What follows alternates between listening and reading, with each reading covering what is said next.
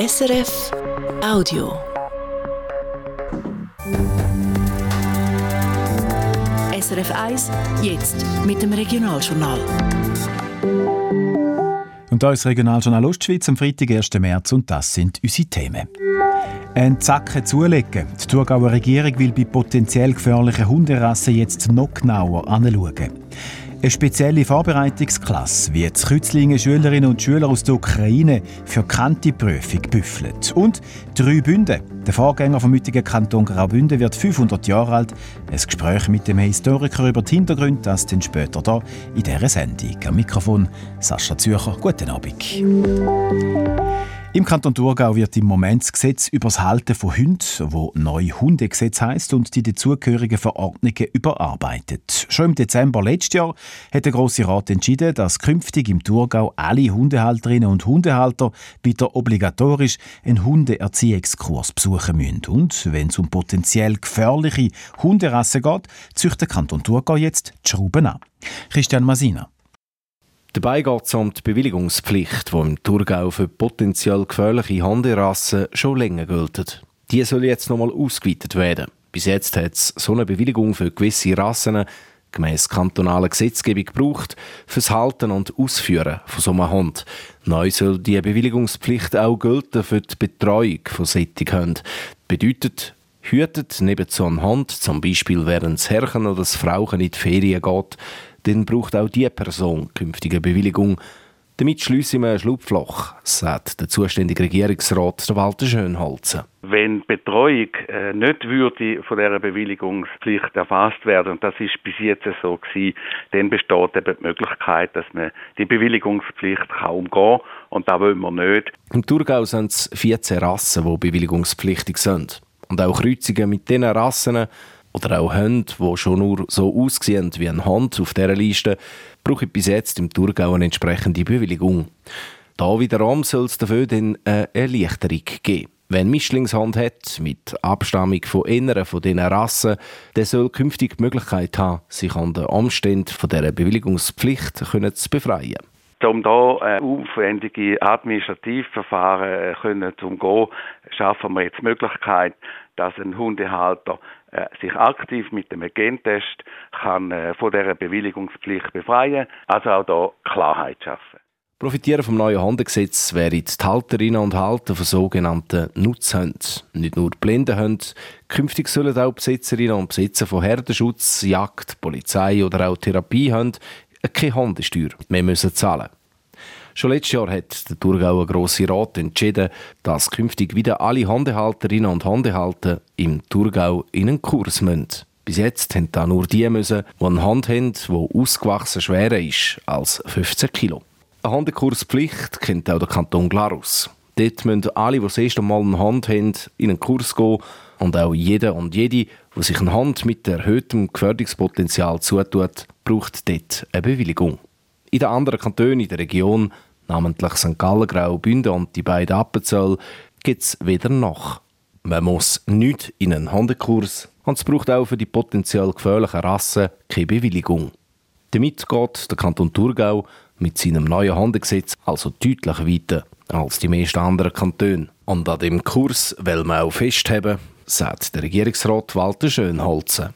Auch mit dem neuen Gesetz wo jetzt noch die letzten Lücken schliessen, aber auch Klarheit schaffen soll.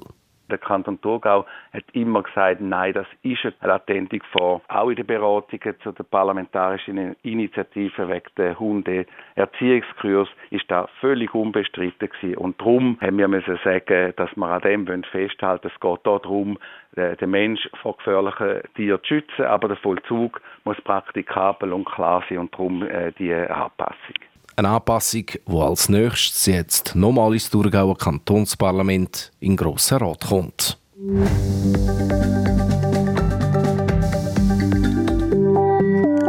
Eine Aufnahmeprüfung schreiben für Kanti, das ist nicht ohne. In den nächsten Tagen sind gerade in mehreren Kantonen die regulären Kanti-Aufnahmeprüfungen. Im Thurgau haben sie heute angefangen. Und im Thurgau heisst das, ein Deutschaufsatz und dann noch eine Prüfung zu Textverständnis, Grammatik und Wortschatz, nachher noch zweimal Mathe mit und ohne Taschenrechner. Und wenn es knapp ist, kommt noch mündlich Französisch dazu. Für viele Jugendliche ist so eine Kanti-Aufnahmeprüfung ein rechter Lupf. Noch schwieriger wird es für fünf Jugendliche aus der Ukraine, die im Thurgau an Kante wollen. In nur gerade zehn Monaten wollen sie parat sein für die Prüfung. Celina Etter ist sich die spezielle Kante-Vorbereitungsklasse zu Kützlingen anschauen. Kante Kützlingen, zweiter Stock. Zwei Buben und zwei Mädchen sitzen in der Schulbank. Die fünfte Schülerin ist heute abgemolden.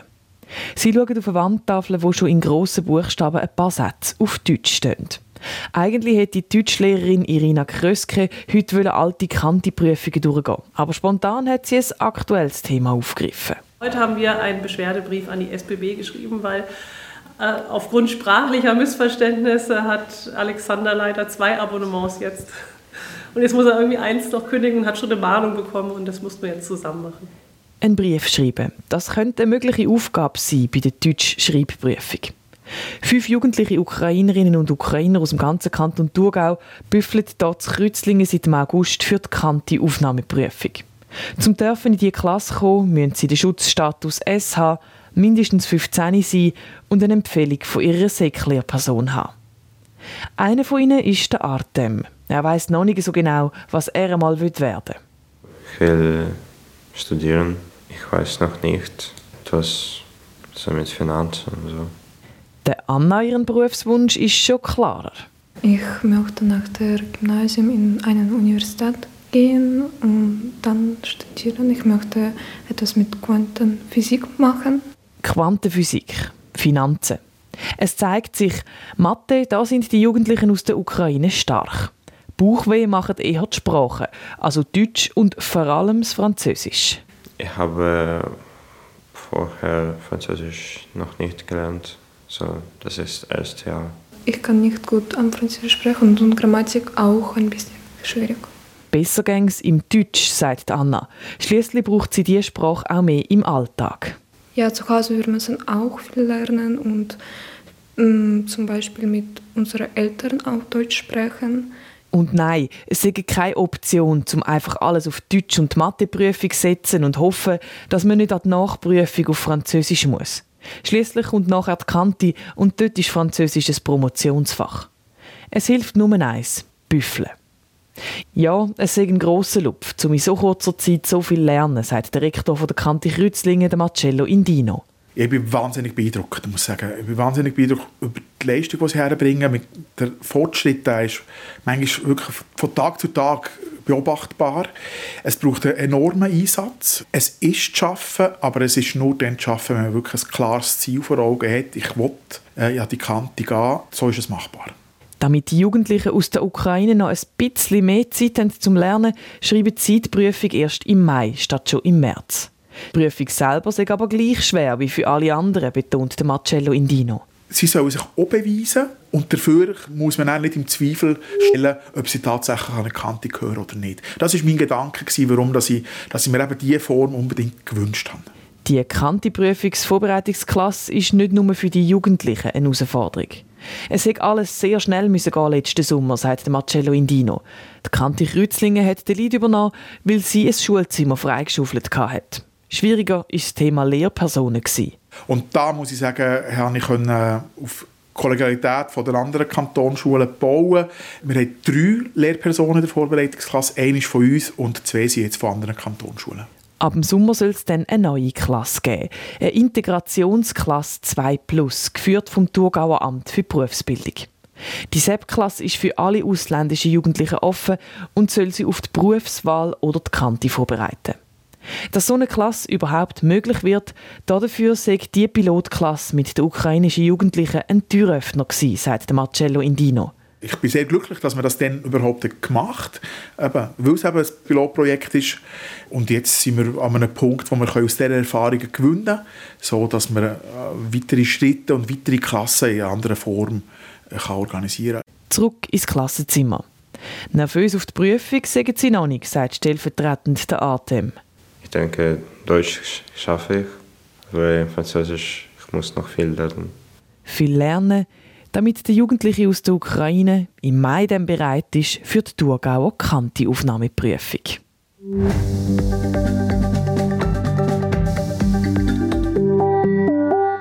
Zu weiteren Meldungen. Der Kanton Thurgau nimmt mit der Entschädigung von Opfern von todesmaligen Medikamententests schweizweit eine Pionierrolle ein. Die Auszahlung von Solidaritätsbeiträgen regelt ein neues Gesetz, das nächstes Jahr in Kraft tritt und befristet bis Ende 2031 soll gültig sein. Jetzt hat das Büro vom Grossen Rat die Kommission zusammengestellt. Die Präsidentin der Kommission zum Gesetz über den Solidaritätsbeitrag für Betroffene von Medikamententests übernimmt die SP-Parteipräsidentin und Kantonsrätin Marina Bruckmann. Der Kanton Thurgau rechnet mit bis zu 500 Personen, die Anrecht haben auf so Solidaritätsbeiträge. Das hat die Kosten von 12,5 Millionen Franken zur Folge. Im Röhrlibadbach und im Brübach bei Lenkenwil im Kanton St. Gallen sind hunderte Fische gestorben, wegen Gülle, wo ausgelaufen ist. Laut der Polizei ist ein Güllefass von einem Bauernbetrieb die Schuld dran. Fischereiaufseher haben mehrere hundert Fische rausgefischt. Die Grundwasserzufuhr für die Gemeinden Niederbüren, Bischofszell, Flawil und Oberbüren ist durch das Wasserwerk für die nächsten Tage vorsorglich gestoppt worden. Das, weil der verschmutzte Bach in die Tour fließt und die betroffenen Gemeinden von dort ihr Wasser aus dem Grundwasser nehmen. Das Hotel Hof Wiesbad im innerrhodischen Wiesbad hat eine neue Hoteldirektion. Es sind das Susanne und der Elias Loy. Sie haben vorhin das Hotel Lenzerhorn auf der Lenzerheide im Kanton Graubünden geführt und übernehmen Mitte Jahr. Nach 30 Jahren ziehen sich der Hoteldirektor Christian Lienhardt und seine Frau Damaris aus dem operativen Geschäft zurück. Wie das Hotel heute weiter mitteilt, hat das Hotel Hof Wiesbad letztes Jahr einen Rekordumsatz von 23,5 Millionen Franken gemacht. Weil man aber viel investiert hat, bleibt unter dem Strich ein Reingewinn von knapp 65.000 Franken.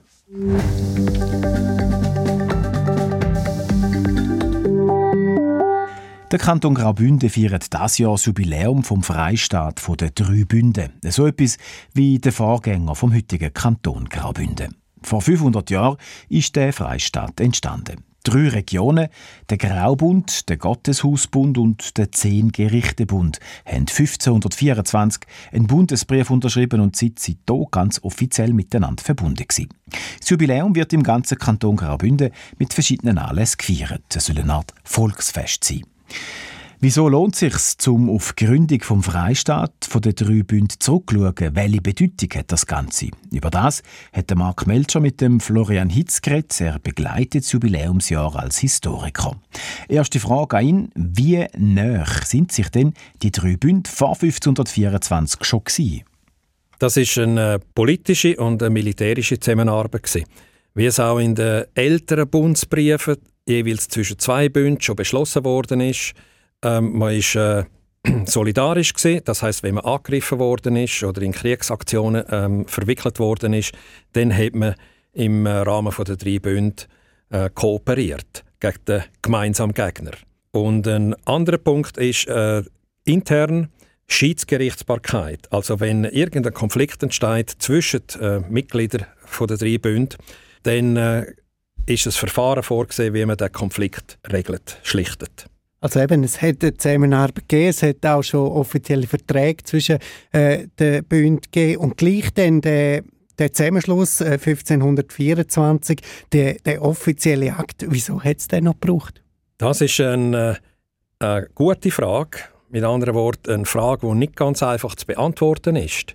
Wie Sie sagen, es hat schon drei zweiseitige, drei bilaterale Bündnisse gegeben. Warum denn noch ein trilaterales Bündnis? Also warum noch der Bundesbrief von 1524?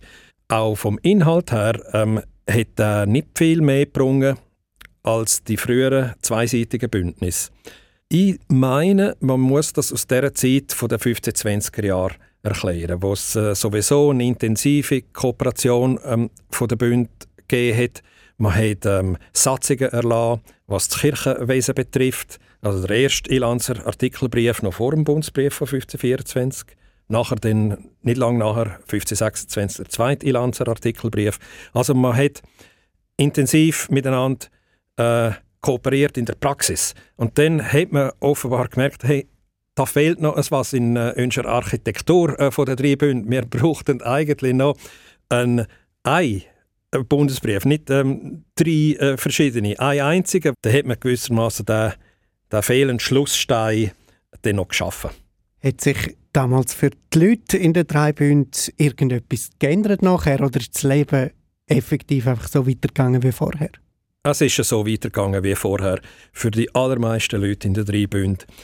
Es hat natürlich ähm, die führenden äh, Politiker, Staatsmänner, also haben, die sich da besonders engagiert haben für die Angelegenheiten der drei Bünde, für die ist es natürlich intensiv weitergegangen. Aber für das Gros der Bevölkerung hat das keinen Unterschied gegeben. Wenn man Graubünden anschaut, das ist heute noch sehr ein vielfältiger Kanton, verschiedene Kulturen, verschiedene Sprachen. Damals sicher noch akzentuierter gewesen. Wie wie einheitlich oder wie verschieden sind denn die drei Bünde überhaupt im Alltag?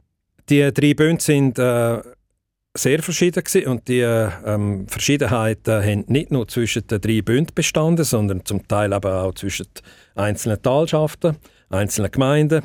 Da ist eigentlich jede Gemeinde ein bisschen für sich selber äh, gesehen, also eine eigene kleine Welt, kann man sagen, auch natürlich mit, mit äh, vollkommener Selbstverwaltung und eben mit eigener Gerichtsbarkeit. Also man hat gar nicht so viel ähm, miteinander zu tun gehabt. und ähm, aus dem Grund hat es eigentlich auch keine kulturelle Vereinheitlichung gegeben nach 1524.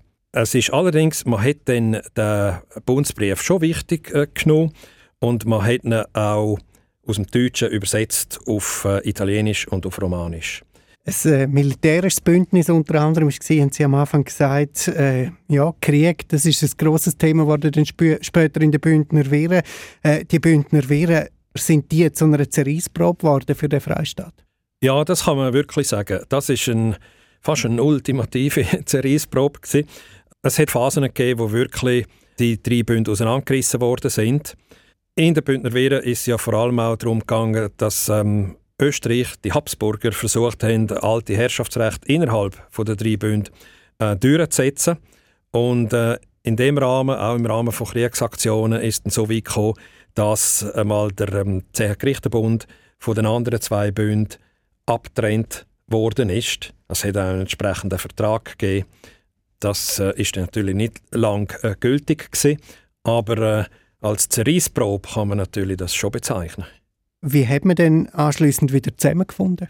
Also da muss man schon den allgemeinen Hintergrund sehen, der internationale äh, Hintergrund. Das war ein 30-jähriger Krieg. Europäische Grossmächte gegeneinander, Frankreich gegen äh, Spanien und Österreich. Die Grossmächte haben innerhalb der drei Bünde ihre Anhängerschaft gehabt. Wegen dem sind auch die drei Bünde so zerrissen. Gewesen. Für die Zukunft ist dann halt wichtig geworden, wie der 30-jährige Krieg ausgegangen ist und wie sie die Grossmächte wieder arrangiert haben miteinander. Und schlussendlich ist es ja 1648 äh, zum Friedensschluss gekommen.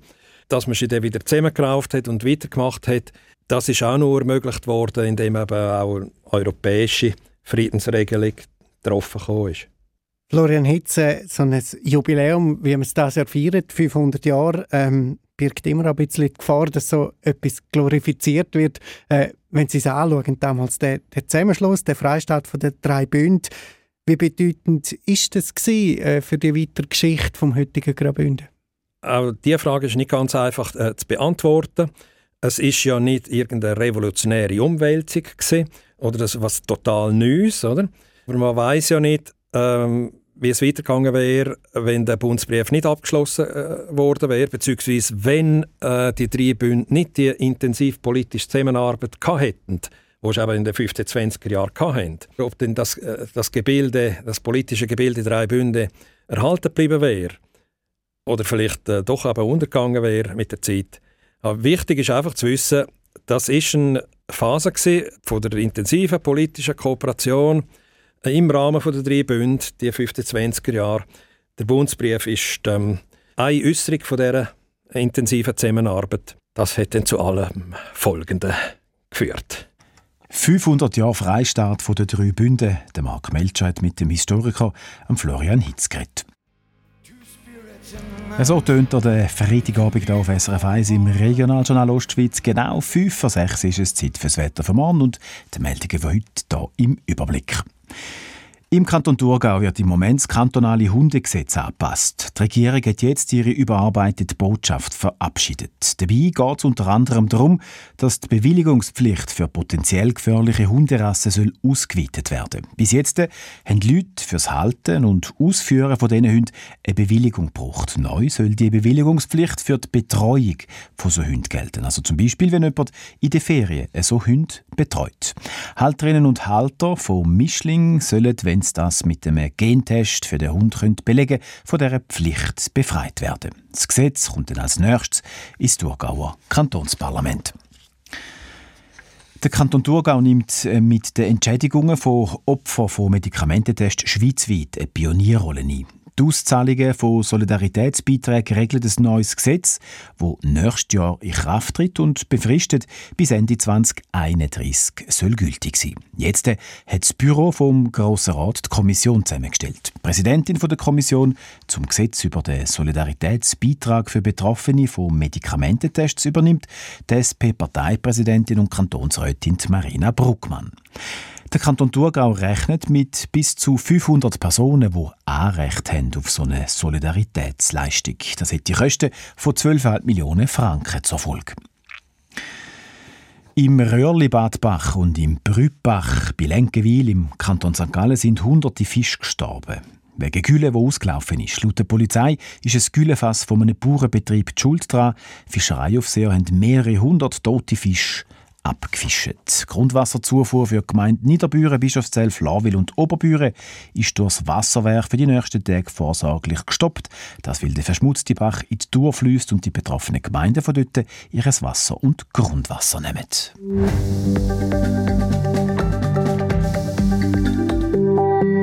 Und jetzt beantworten wir, wie das Wetter wird am Wochenende und für das gehen wir den Ball weiter zum Simon Eschle von SRF Meteo.